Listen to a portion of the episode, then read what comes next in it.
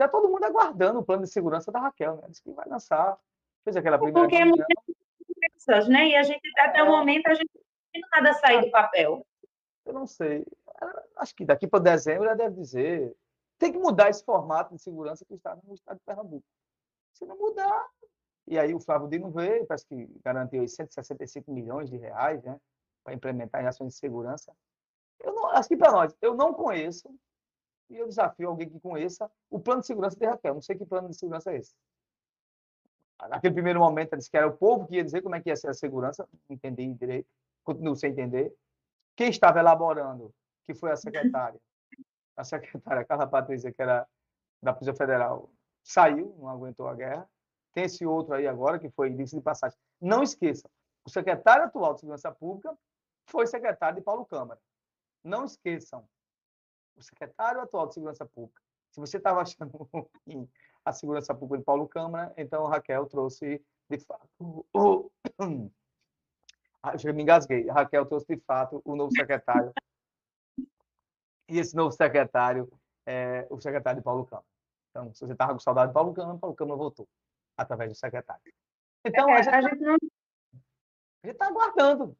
Você pode perguntar a mim, se você chegar hoje para uma autoridade policial de patente, comandante, capitão, coronel, major, tenente, e pronto, ó, ou da Polícia Civil, delegado, diretor do, de delegacia de polícia, diretores regionais, agentes policiais, ó, está sendo desenvolvido o plano de segurança, como é que está? Tem alguma previsão? Nenhum vai saber dizer que, vai perguntar a mim, qual o plano de segurança? Eles vão dizer assim, qual o plano de segurança? Eu tenho para mim que, claro, os coronéis aí do, do comando do alto comando do Nordeste, do Nordeste não, do comando militar da Polícia Militar de Pernambuco, né, deve saber alguma coisa com o secretário de Segurança Pública atual. Mas eu acho que pela patente menores, não sabem o que está tramitando, o capitão não vai saber, eu não sei, eu sei que estamos aí há 10 meses de governo, e a gente não vai também aqui, aqui também massacrar. Vamos ver se daqui para janeiro isso é lançado, né? Um plano de segurança também é complexo, é difícil. Segurança não é fácil. Mas se fizer uma coisa decente, e outra coisa, planos de segurança, planos de segurança, planos de segurança, em qualquer estado, em qualquer nação, eles são lançados para dar resultado a médio e longo prazo. A médio e longo prazo. Se houver solução de continuidade daquilo ali parar, não vai chegar a lugar nenhum. É dinheiro público, é dinheiro nosso, dinheiro dos nossos impostos jogado no, no ralo. Então, qualquer plano de segurança decente, você coloca aí a médio e longo prazo, e você vai colhendo o resultado aos poucos, estatisticamente vai acontecendo. O, quando iniciou o, o, Pacto pela Paz, Pacto pela Vida, de, de Eduardo Campos, no dia que ele iniciou, no outro dia não melhorou nada, não. Pelo contrário. Se passou seis, sete, oito, nove, dez. Quando chegou a um ano, começou a ver os resultados.